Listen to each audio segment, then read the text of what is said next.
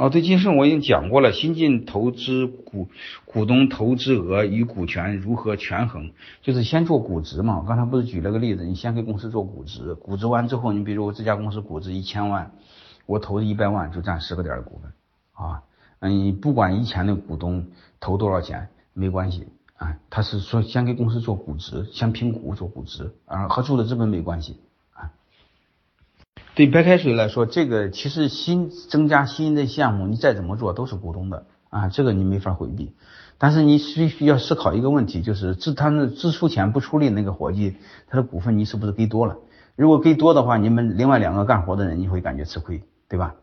嗯，如果是给的按今天我讲的给的合理的话，你不管增加多少都是股东的啊。如果你给的不合理，你你你们越能干，嗯，你们心里就不平衡。啊，你感觉把股份给人给那个投资人给多了啊？好吧，这个你你们怎么分的我不知道，所以你把背后的逻辑看看明白就行。对高山流水来说，正常情况下是你们公司控股，你比如你公司占六十个点的股份，分红分四十，他们两个呢出钱出四十个点的股份，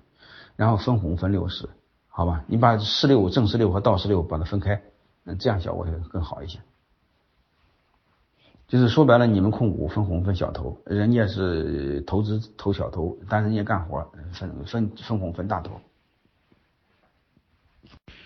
这个新进的股东啊，进来之后啊，他就是和你们股东的权利是一样的，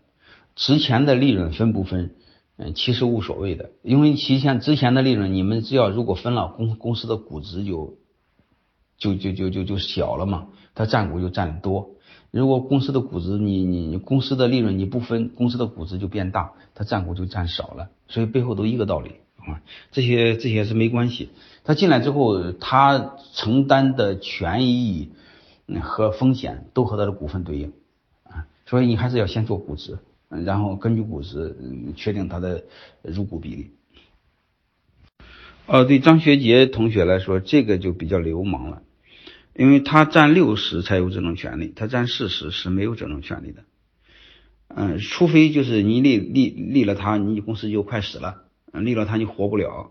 嗯，你可以答应他，让他占六十，你占四十，就是你多卖点股份，然后你提前把公司变现，拿回点钱放家里，可以的啊。如果他占四十，要求做董事长再拜财务总监，这个有点不合理，有点太流氓。嗯，我建议你谨慎吧。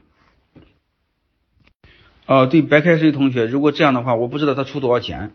如果他他出的和你两个出钱出的差不多的话，那肯定是你俩就吃亏了。他给的股份给多了，这时候你要和他商量，你和他商量看能不能把股份给他变变少。你给他说，当初